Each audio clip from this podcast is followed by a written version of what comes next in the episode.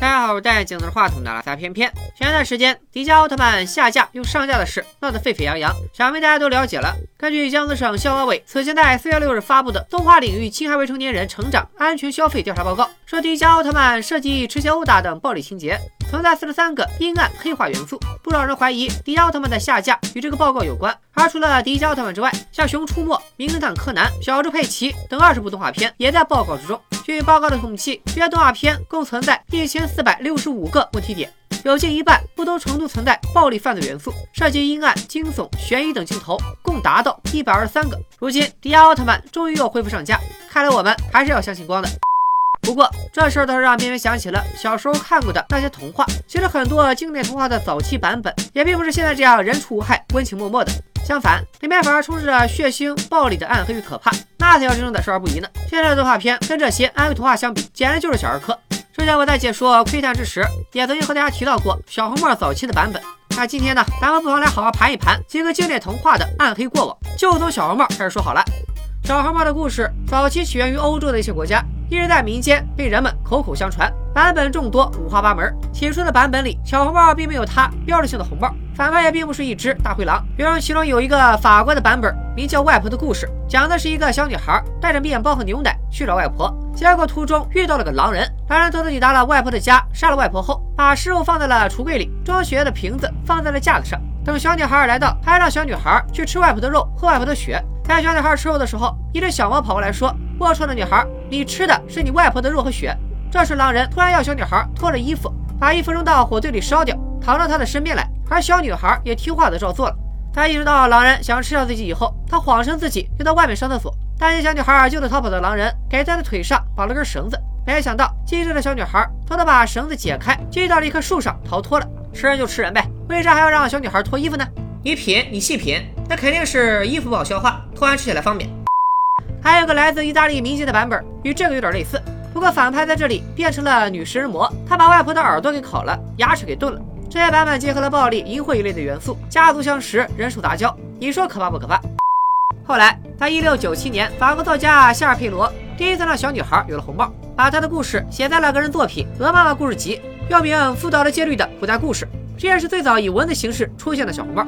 夏尔佩罗的这个版本里，小红帽是一个风华绝代的小村姑，因为妈妈给她做了一件红色连帽披肩，被人们称为小红帽。而她遇到的坏蛋也不是狼人，而是一只野狼。整个故事依然有着会淫会道的特色，虽然把小红帽吃外婆肉的部分去掉了，但脱光衣服上床这事儿却依然保留着。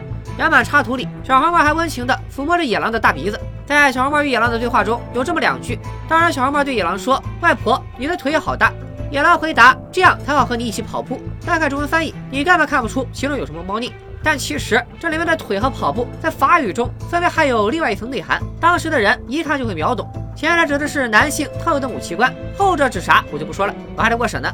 除此之外，夏尔佩罗版本的结尾也与外婆的故事不同，没有小红帽接着逃跑一说，直接就让野狼给吃了。但搞笑的是，夏尔佩罗还在后面苦口婆心的叨叨了一番，大意就是年轻漂亮的女孩长点心吧，一定要守住贞操，可不要被那些狼骗了。那些满嘴甜言蜜语的狼会把你骗到床上，给你带来毁灭。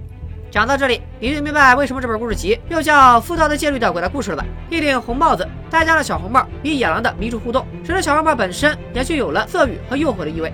不少民俗学家就指出，红色是女孩成熟的象征。此后很长一段时间内，小红帽的形象都没有得到正向的转变。到了十九世纪初，更加血腥残酷版本的小红帽也出炉了。一八零年的一版中，野狼将小红帽和外婆撕碎，咬碎骨头，咀嚼心脏。一八零八年的一版中，野狼一口两口的撕裂着小红帽的肚肠，配图十分可怕。直到后来，格雷兄弟删掉了暗示小红帽与野狼相互勾引的情节，并加入了猎人拯救小红帽和外婆。小红帽的故事才开始成为适合儿童阅读的童话。不过，这并不代表小红帽的形象就此固定了。随着传媒出版的日益发达，商业环境的不断变迁，各式各样的小红帽依然层出不穷。比如，小红帽成为英勇无比的化身，手持兵刃干掉野狼，剥掉了野狼的皮；比如，外婆家成了夜总会，小红帽成了脱衣舞娘，有腰摆臀的勾引着一个个野狼。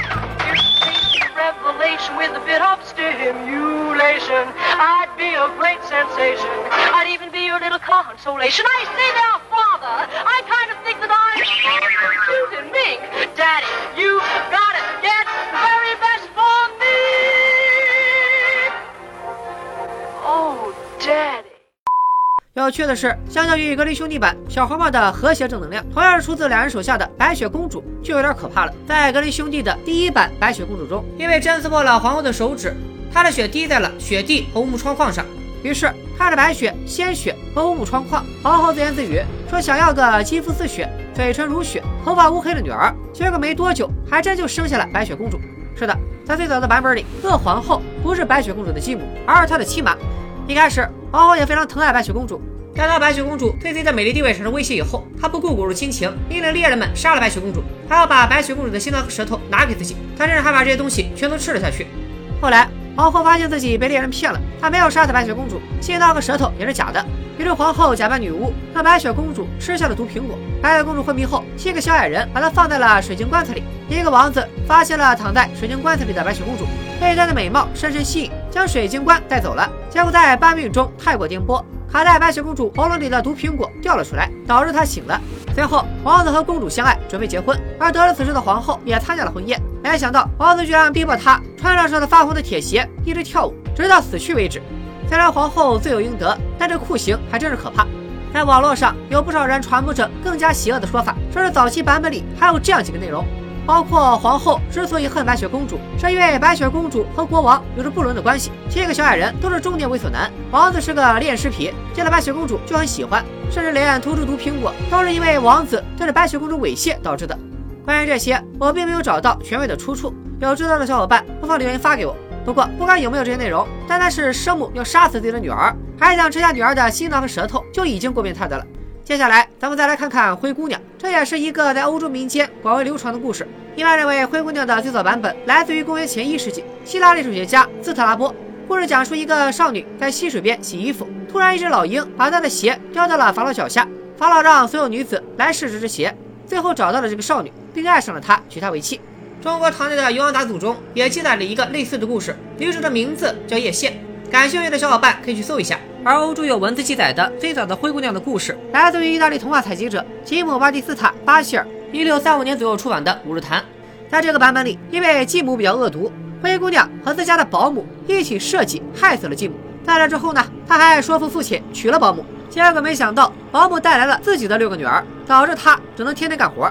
有一天，灰姑娘得到了一棵有魔力的椰枣树，树里面跳出了一个仙人，仙人给她带来了奢华的衣服，他也因此去参加了皇室的聚会，被国王爱上。为了得到灰姑娘，国王就命令仆人一定要找到她。一次舞会后，虽然人没有带回来，但仆人却捡到了灰姑娘的一只鞋。现在的版本里是水晶鞋，但在这个版本中，这只鞋其实就是用软木做的。只见国王高兴的对着鞋一顿狂亲，然后让文武里的所有女性都来试鞋，直到找到灰姑娘为止。感情这国王还是个练鞋皮。后来，在这个版本的基础上，前面提到的夏尔佩罗和格林兄弟分别编写了一版。夏尔佩罗的版本首次出现了水晶鞋，有人认为他写的其实是松鼠皮做的鞋，是翻译误打误撞译成了水晶鞋。下面他给小红帽设置的黑暗结局，灰姑娘反而和谐得多。她虽然整天被继母和两个姐姐欺负，最终竟然还选择了原谅。而格林兄弟的版本里，水晶鞋变成了金鞋。由于大女儿穿不进去，灰姑娘的继母便找来一把刀，让大女儿把脚趾砍下来。结果大女儿还真照办了。继母如法炮制，又让二女儿砍了自己的脚后跟。可惜最终王子还是成功找到了灰姑娘，而灰姑娘的两个姐姐也在灰姑娘的要求下被鸟儿啄瞎了眼睛。就这个暴力血腥程度，迪迦奥特曼比得了吗？除了上面这三个童话以外，还有很多大家耳熟能详的童话故事，在早期的一些版本里也都有着黑暗可怕的情节。比如《睡美人》中的这个“睡”，一开始不是个形容词，而是个动词。青蛙王子也不是被公主亲吻变回人形。而是被暴躁的公主一气之下摔到了墙上，意外破除的魔咒。可以说，在这些童话里面，你能想象的、你想象不到的都有可能发生。当然，经历了这么多年的发展演变，这些童话故事如今的版本已经删除了那些色情、暴力、恐怖、血腥的成人元素，成为了充满童真童趣、适合伴随小朋友成长的故事。听完这期视频，也不知道给谁证明或者贬低哪部作品，就算是个猎奇向的小科普吧。然后呢，顺便给自己打个小广告。作为老粉都知道，作为一个硬核悬疑推理迷，平时其实也是剧本杀游戏的重度发烧友，打过的本儿也有上百个了。之前也录过一些关于剧本杀和密室逃脱的直播综艺。其实片片一直有个想法，就是自己做一套剧本杀，将我的创意和想法融入其中。所以我们在今年年初成立了团队，开始设计打磨我们的第一个作品。灵感就取自《暗黑童话》，因为它不仅拥有悠久的历史、广为流传的各种版本，更重要的是，童话代表了每个人的童年。就在最近，我们以《暗黑童话》为题材制作发行的第一个盒装剧本杀《怪诞童话镇》，终于全部制作完成，可以和大家见面了。前面提到的小红帽、白雪公主、灰姑娘都将在我们的怪诞童话镇里登场，当然也少不了小矮人、老外婆等经典角色。因为这是我们做的第一个本子，自然不想砸了这块刚立起来的招牌。我们在这个剧本里融入了欢乐机制、反转推理、情感利益等各种元素，相信可以满足绝大多数玩家的喜好。故事方面，我们团队前前后后打磨了将近半年之久，经历了无数次的测试和修改，也注入了我们全部的心血。艺术设计方面，我们找来了伦敦艺术学院的鬼才查尔斯主笔，而制作上，我们也采用了目前几乎最高规格的原料，保证是一款诚意之作。在不久前的天津剧本杀展会上，《怪诞童话镇》脱颖而出，成为了店家热议的剧本。到后来的成都展会上，《怪诞童话镇》车车爆满，公车位置秒没，有的店家更是想高价买断城市主权。所有体验过的玩家店家都一致给出了好评。很多店家收到货后，也将《怪诞童话镇》作为主打产品，一天连约四车。在此，片尾也衷心的感谢大家，感谢你们对我们的认可。最后，如果你是剧本杀玩家，想要体验《怪诞童话镇》，那就快去你经常打本的店，跟老板推荐一下我们的剧本杀。如果你就是剧本杀店的主理人，那就赶紧去买一套《怪诞童话镇》这个本子吧。大家放心，绝对是我们的诚意之作，绝对不会让来店里的客人失望。目前，《怪诞童话镇》现在全网上架，想要购买的店家或者想要玩的玩家，快去搜黑蛋的小程序，搜索《怪蛋童话镇》，购买或者分享吧。感谢各位老铁的支持，咱们下期视频再见，拜了个拜。